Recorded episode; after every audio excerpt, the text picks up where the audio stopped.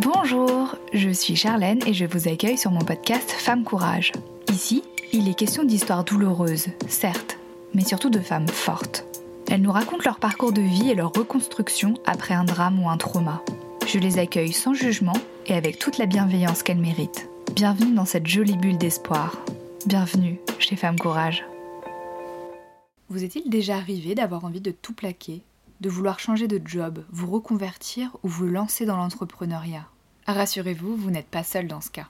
Selon une étude de Centre Info datant de février 2021, 47% des actifs sont en reconversion ou envisagent de le faire. Phénomène largement accru avec la crise du Covid et le confinement qui nous a tous amenés à nous poser tout un tas de questions. Pour Céline, c'est un burn-out qui a tout remis en question et elle va nous raconter ce qui l'a poussée à se lancer dans l'entrepreneuriat après plusieurs mois très compliqués à vivre. Bonjour Céline, je suis ravie de t'accueillir à mon micro. Ben, bonjour Charlène, merci de me recevoir. Est-ce que tu veux bien nous, nous, dire un peu qui tu es en, quelques mots? Bien sûr, alors je suis euh, Céline, j'ai 44 ans. Je suis maman de, deux jeunes filles maintenant, puisque j'ai Elise qui a 13 ans et Juliette qui a 10 ans. Euh, je suis pas parisienne, j'habite à Paris, mais euh, je suis née à Nîmes, où j'ai passé toute mon enfance. Je suis pharmacien, donc j'ai fait mes études de pharmacie à Marseille. Et ensuite, j'ai fait un master en marketing euh, en école de commerce à HEC, où j'ai rencontré mon, mon cher et tendre mari. Céline, tu as complètement euh, changé de vie euh, très récemment, de vie professionnelle. Est-ce que tu veux nous expliquer le, cheminement qui t'a mené jusque, jusque-là? Oui, alors en fait, euh, bah, depuis que j'ai fini mes études, j'ai travaillé dans des laboratoires pharmaceutiques, spécifiquement en santé féminine. Donc j'ai travaillé pendant 16 ans avec des postes différents, même beaucoup à des postes de direction marketing et communication. Et c'est vrai que lors de ma dernière expérience, qui a duré 5 ans, j'ai fait euh, ce que l'on appelle aujourd'hui un burn-out, voilà, assez, euh, assez important, puisque un matin, je me suis levée et je suis tombée. Je suis tombée euh, par terre, c'est mon mari qui m'a qui m'a relevé, qui m'a mis dans le lit, et là je me suis mise à pleurer, pleurer, pleurer, pleurer. Il m'a dit il faut absolument aller voir un, médecin, ça va pas, puisque ça faisait quand même des mois qu'il voyait la pression que je subissais au travail, le manque de bienveillance de, du management et puis beaucoup de, ouais, beaucoup de pression et toujours euh, de l'insatisfaction face à, la quantité de travail que, que je fournissais. Allée voir donc le médecin qui m'a arrêté immédiatement, qui m'a mis sous antidépresseur, qui m'avait euh, recommandé de venir le revoir le lundi d'après. Mais je ne l'ai pas écouté parce qu'on on se croit toujours plus fort et euh, capable d'affronter les choses. En tout cas, moi, c'est comme ça que je, que je me percevais tout du moins. Donc, je suis pas allée, je suis retournée euh, au travail. J'ai un petit peu affronté le management par rapport à une situation que, qui s'était passée, euh, bah, qui avait déclenché en fait ce, burn-out. Euh, quelque chose d'assez violent. Et j'ai tenu trois jours et je suis retombée cette fois-ci au travail. Donc là, je suis allée voir le médecin qui m'a dit Je vous avais dit de venir me voir, vous n'avez pas écouté. Maintenant, on fait un arrêt de trois semaines. Et en fait, là, j'ai, là, ça a été vraiment le relâchement total. C'est-à-dire que je suis restée au lit vraiment pendant trois mois regarder Netflix, rien faire. Le matin, les filles elles partaient à l'école, le soir, elles me revoyaient dans le lit, à pleurer, à passer par des phases euh, qui étaient. Euh, alors, la première, c'est euh, ben, je suis incapable, je suis une merde, j'ai échoué, je suis vraiment en échec. Et c'est vrai que ben, depuis que je suis petite, j'ai toujours eu la peur de l'échec. Et ouais, on se sent vraiment mal, incompétent, pas capable de. Après, on est très triste, déjà, c'est pour ça qu'on pleure beaucoup. On aimerait euh, que les choses, enfin que le film se rembobine, revenir à un moment euh, de cette vie professionnelle où on était épanoui, où tout se passait bien, ou voilà. Et du coup, on ressent beaucoup de, bah, de, de l'injustice. On se dit c'est pas juste, pourquoi moi euh, Plus ce que je disais, ce, sentiment d'incapacité, se dire je suis vraiment, je nulle. Après, on est très en colère contre les personnes qui, qui vous ont fait du mal ça c'est clair. Donc, euh, et toujours triste. et on pleure, on pleure, on pleure. Et après, bon, ça m'a pris quand même euh, bien 3-4 mois. Donc c'était à peu près au mois de juin, là où, où, peut-être que ça a eu un impact, où euh, ben, en fait j'avais pris une avocate qui a, parce que je ne pouvais plus avoir de contact avec eux. Physiquement, c'était pas possible. Rien que d'y penser, ça me donnait vraiment une montée d'angoisse. Donc c'est l'avocate qui a commencé à discuter avec eux, et là ils ont commencé à, un petit peu plus accepter euh, la situation, en tout cas à, m'offrir une, porte de sortie. Et c'est peut-être ça qui m'a fait me dire, euh, ben, ces gens-là, je ne veux plus avoir affaire à eux, je ne veux plus avoir affaire à ce genre de personnes. Ça, c'est clair. Et je me suis dit, ils ont, bah, ils ont quand même eu un impact sur ma santé, ils ont eu un impact euh, sur mon temps familial, ils ont un impact sur mon temps personnel. Et j'ai trop donné à, ces gens pendant toutes ces années. Alors, j'ai eu des super managers aussi. Hein. Je ne vais pas dire pendant 16 ans, non, pas du tout. Hein. Mais, euh, mais je me suis dit, euh, plus jamais. J'ai passé quelques entretiens. Et là, ça a été dans d'autres laboratoires pharmaceutiques. Et là, il y a un truc qui est vraiment bête. Mais souvent, va, dans les grands groupes, pour circuler, on, va te donner un, badge. Et le fait d'avoir, j'ai toujours eu des badges, hein, tous mes labos. Et le fait d'avoir ce badge, j'avais des montées d'angoisse. Comme quoi, c'est quand même fou que un petit objet comme ça, totalement insignifiant, qui a en plus des significations, on a plein de badges, des cartes, des machins, eh ben ça me déclenchait vraiment euh, une boule dans la gorge, dans, dans, vraiment dans la poitrine, ça me serrait. Et quand en train de passer cet entretien, j'étais plus concentrée sur cette histoire de badge et de boule que sur euh, à me vendre, euh, sachant qu'en fait, au final, j'en ai pas envie. Céline, j'aimerais connaître un peu euh, la genèse de, ton, de ton parcours professionnel, peut-être les études que tu as faites et ce qui t'a poussé à devenir pharmacien. Oui, alors ce qu'il faut savoir d'abord, c'est que moi je, je suis issue d'une famille très modeste. Mon papa et ma maman étaient deux fonctionnaires.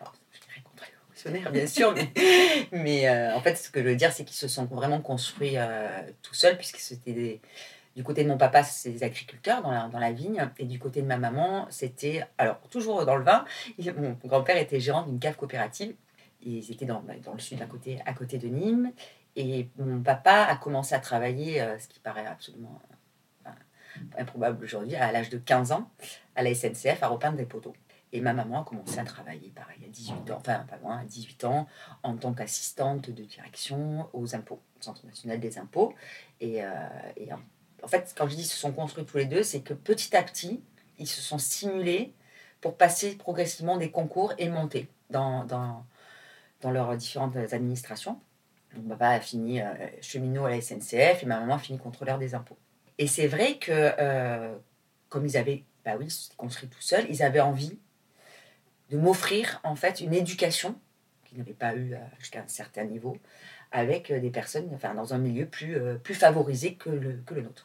Donc ils ont toujours, avec beaucoup de bienveillance, hein, toujours essayé de me mettre ben, dans, une bonne école. Alors primaire, ça allait, voilà. par exemple dans un bon collège, on a dû changer d'adresse pour, pour que je puisse être avec, avec un enseignement qui soit mieux que celui qui aurait pu être, être le mien. En tout cas, voilà, a toujours essayé que je sois dans les meilleures conditions pour travailler.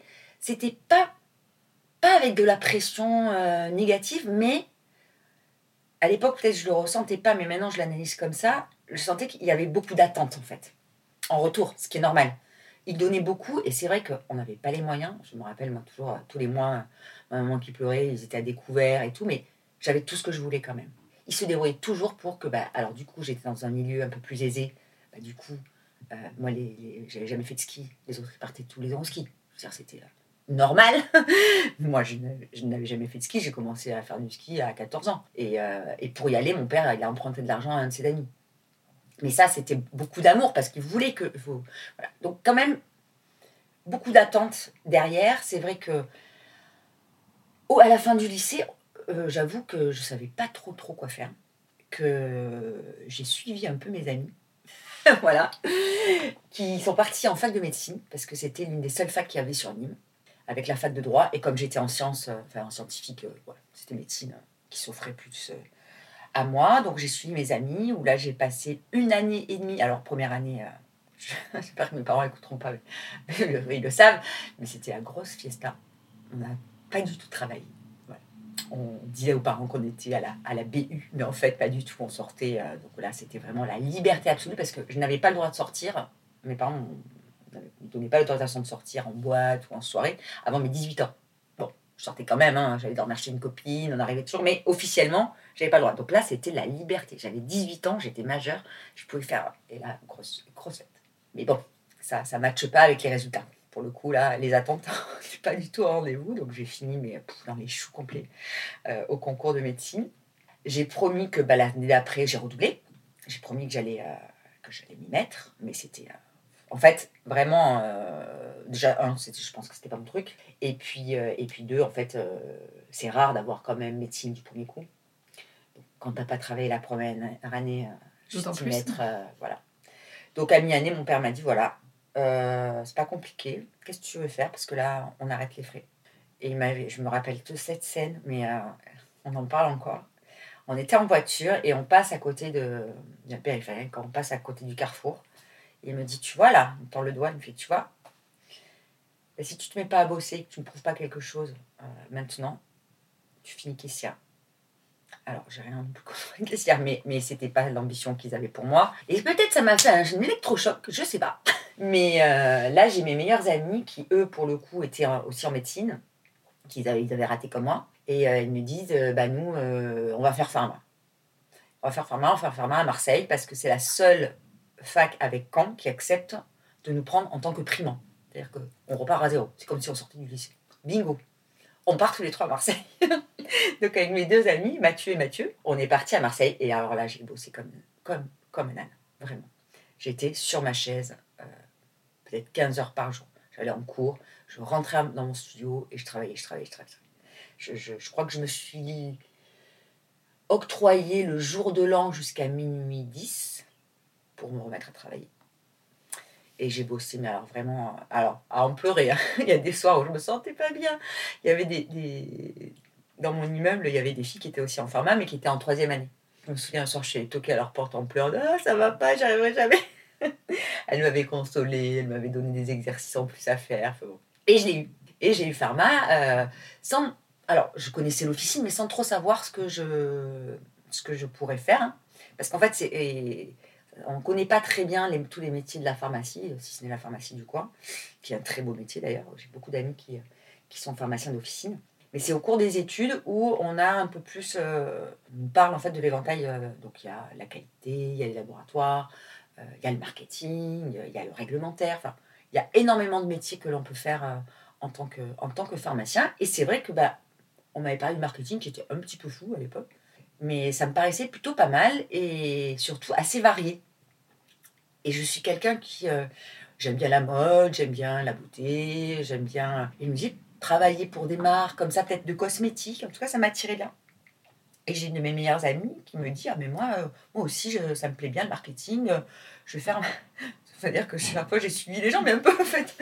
Elle me dit Je vais faire un master en marketing. J'ai présenté les écoles de commerce à Paris. Pas mal, ouais, ouais, pourquoi pas. Du coup, on a présenté euh, trois écoles de commerce les SEC, le CP et HEC. Et, euh, et, en fait, on a décidé, on a eu HEC, euh, d'aller toutes les deux à HEC. On était plusieurs de Marseille d'ailleurs. Et là, euh, et là alors là, j'ai découvert un nouvel univers. Parce qu'en pharmacie, on a quand même tous la même manière de travailler. Hein. Il y a beaucoup de par cœur, de la compréhension. Enfin, on est sur les. Là, je me suis retrouvée dans une promotion avec des profils totalement différents, des manières de penser totalement différentes. Et c'est hyper enrichissant parce que on a eu l'habitude pendant 5 ans de travailler d'une certaine manière avec des gens de la même manière et seul, ou alors en binôme sur des TP. Et là, on est obligé de travailler en groupe à 5-6 avec des manières de penser totalement différentes. C'est hyper enrichissant. C'est pour ça que j'avais aussi euh, choisi HEC parce que c'était un master qui intégrait pas que des professions médicales. Et non, non, c'était très bien. J'ai rencontré, euh, rencontré mon mari. Puis à l'issue de, de, ce master, je bah, j'ai fait un stage dans un laboratoire et qui m'ont gardé. Et j'y suis restée 10 ans. Donc j'y suis restée à, un, bon moment. Et, c'est vrai que par rapport à, ta question de la genèse de, tout ça, c'est vrai que j'ai toujours voulu montrer que j'étais capable. Et c'est ce qui m'a amené hein, à arriver chaque fois au, au burn-out, c'est que euh, c'est pas grave, je remontais toujours en selle. Allez, on y va. C'est pas, je suis capable, je suis capable de, et je, et alors ça on se le dit, hein, mais on ne le croit pas forcément, parce que justement c'est un manque beaucoup de, confiance en soi, mais c'est je veux montrer aux autres que. Et ça, euh, je pense que ça vient effectivement de, de, la situation familiale. Montrer aux autres plus qu'à toi-même? Ouais, je pense, ouais. Oui, oui. oui. Le, le, le, regard des autres a toujours été vraiment très important euh, pour moi. Et, et, du coup, ce qui a généré, quand je prenais, parce que dans le je prenais beaucoup la parole en, public lors des séminaires et tout, une pression, une angoisse. Parfois, j'étais obligée, à tellement il y avait de prendre des médicaments pour, me, pour calmer le rythme cardiaque. Aujourd'hui, je ne fais plus. Mais c'est parce que, alors, c'est vrai que le projet sur lequel je suis, bah, c'est le mien. J'en parle facilement parce que c'est moi qui l'ai fait et, et, que je le porte entièrement. Et qu'au final, c'est pas que je, je- m'en fous du regard des autres, bien sûr que non, on ne change pas comme ça du tout. Mais euh, disons que j'arrive à me satisfaire de plein de choses que je ne, je ne faisais pas avant. Parce qu'il fallait montrer, il fallait avoir l'approbation, il fallait avoir le ah bravo, ah, c'est bien Céline. Voilà, ça, ça, ça, ça me faisait, euh, ça me donnait la satisfaction. Et je n'arrivais pas, mais ça, ça, je, je n'étais même pas consciente avant. hein. J'en suis consciente peut-être depuis six mois. Donc à 44 ans, c'est enfin. Mais je, je- je ne me rendais pas compte que je n'étais pas capable de me satisfaire moi-même de ce que je, de ce que je faisais et de me dire purée c'est bien, Euh, good job quoi.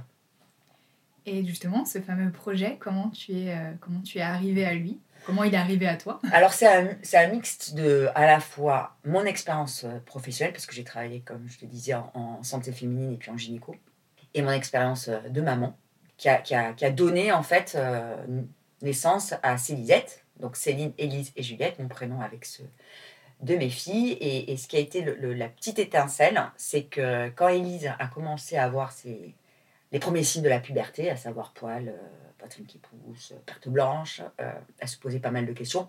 Moi, aucun problème, j'étais dans le secteur, on a abordé le sujet, sans tabou et tout. Mais bon, je m'étais dit, comme je suis pharmacien, peut-être que mes mots, ça va être trop compliqué pour elle. Donc j'ai quand même cherché un peu sur Internet en me disant, c'est toujours plus sympa. Comme quand euh, je lui avais expliqué comment on faisait les bébés, j'avais trouvé une, chouette vidéo sur YouTube avec spermatozoïdes ovules. Je m'étais dit, tiens, pourquoi pas euh, lui trouver un truc un peu sympa sur les pertes blanches, sur les poils.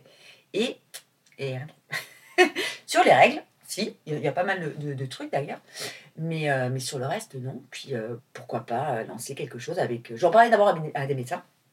J'en ai parlé à, donc, au docteur Gilles Bramy, qui est maintenant à l'Institut Fournier, qui est lui spécialisé dans tout ce qui va être infection urogénitale chez hommes et femmes. Et il a une, vraie expertise sur le microbiote, c'est tout ce qui va être flore. euh, voilà. Et euh, il m'a dit, mais il faut qu'on appelle euh, Brigitte Le Tombe, qui est aussi qui est gynécologue et sexologue, qui est vraiment une très grande experte dans, dans l'univers de la, de la gynécologie. Et, et exposé, j'ai dit voilà, qu'est-ce que vous en pensez de, de développer une série qui s'appelle hashtag Qu'est-ce qui m'arrive Ça serait des articles, des vidéos. Après, j'étais pas mal partie sur la vidéo parce que parce que bah, c'est facile, euh, c'est un format hyper simple à consommer, on a l'air du temps, qui est cher. Donc c'est pour ça qu'aussi euh, on, fait, euh, on fait les deux, tant qu'on n'a pas encore eu de financement des banques. Et ils m'ont dit bingo, on te suit, on était partenaires. Donc en fait, tout ce que je fais pour aider les jeunes filles et les femmes à comprendre leur féminité, c'est-à-dire vulgariser un petit peu euh, euh, ces phénomènes qui soient physiques et physiologiques, c'est fait avec eux. On, collabore sur les contenus, parce que c'est important pour moi que tous les contenus soient scientifiquement validés, soient fiables. Parce qu'aujourd'hui, sur Internet, tu trouves de tout. Euh, sur qu'est-ce qu'il faut faire pendant, pendant ces règles. Bon, moi, j'avais vraiment envie que ce soit... j'ai une expertise, mais que cette expertise, elle vienne aussi de médecins qui, tous les jours, voient des patientes, participent à des congrès, lisent les dernières études. Donc ça, c'est vraiment, euh, vraiment très important. Et en même temps, euh, je, je voulais accompagner de façon globale à la fois services et produits.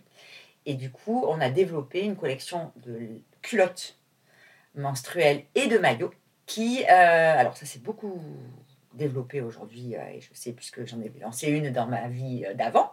Et c'est vrai que lorsque j'en ai parlé euh, à, Gilles et à Brigitte, Brigitte m'a dit ouais c'est super. Alors c'était un peu nouveau. hein. Elle me dit oui, il y en a certaines qui commencent à m'en parler de mes patientes, mais euh, comment c'est fait? Enfin bon, avec un peu, euh, elle était suspicieuse. Et donc je lui ai expliqué. Elle me dit ouais ouais, mais tu sais il y a du plastique quand même dedans parce que bon comme les serviettes, c'est pas très respirant et tout. Et du coup j'ai cherché une matière qui soit à la fois absorbante anti-odeur, mais ça j'ai envie de dire c'est comme les autres, il n'y a pas de différence. Mais surtout qui permettent de euh, laisser respirer les parties intimes parce que l'une des recommandations gynéco c'est de ne pas laisser macérer.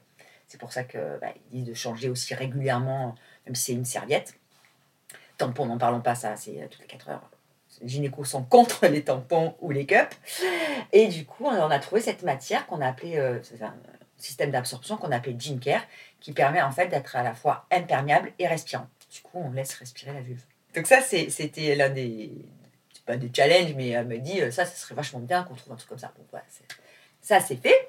Et puis, comme on s'adresse vraiment à toutes les femmes, mais des jeunes filles, euh, jusqu'aux femmes euh, bah, ménopausées, même après, puisque ça absorbe tout type de fluide, hein, on a voulu aider à l'apprentissage de, de ces règles, de se connaître soi-même, parce que On a la série hashtag Qu'est-ce qui m'arrive, qui permet de bien comprendre le fonctionnement de son corps au niveau intime. Et ça, cette série, elle est vraiment pour euh, normaliser l'éducation sur l'intime. Il y a trop de tabous aujourd'hui. Il n'y a pas de tabou sur le fait d'apprendre à se laver. Il n'y a pas de tabou sur le fait d'apprendre à manger. Ben, d'apprendre à comment on fonctionne, ça nous paraît évident de, que ce soit aussi plus naturel de le faire et que ça ne gêne pas les gens de le faire. Et du coup, par rapport à ce, besoin d'éduquer, cette, envie de participer à cette éducation, euh, la, plupart des culottes menstruelles, en fait, elles ont un fond noir. Très vite pourquoi, c'est pour les tâches, pour le lavage et tout. Nous, on a, on a pris euh, le, parti de, faire un fond de culotte qui soit gris, qui se lave très bien, les taches partent sans problème. Mais en fait, ça permet de voir, aux jeunes filles de voir, eh ben, où va le sang et d'apprendre à comprendre et connaître son flux. Et ça, en apprentissage, c'est vraiment, vraiment très important. Voire même pour les, pour les, pour les plus âgés, hein, c'est-à-dire, après, on voit quand à quel moment il faut se changer. Donc ça, c'est euh, voilà. Donc ça, c'est les deux spécificités de, de la collection.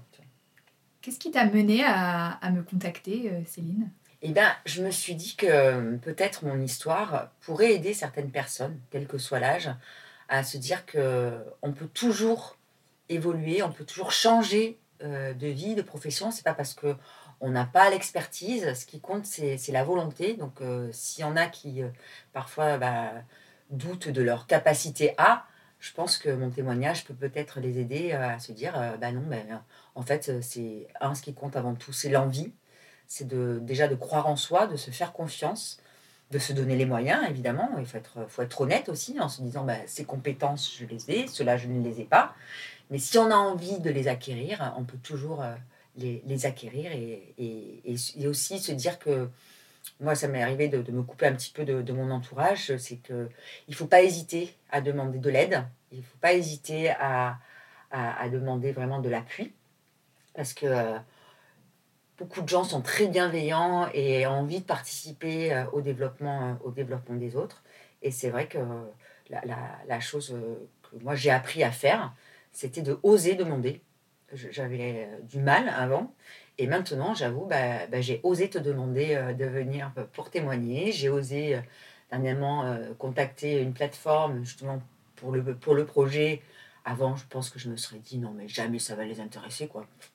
Voilà. Donc aujourd'hui, j'ose changer, j'ose évoluer.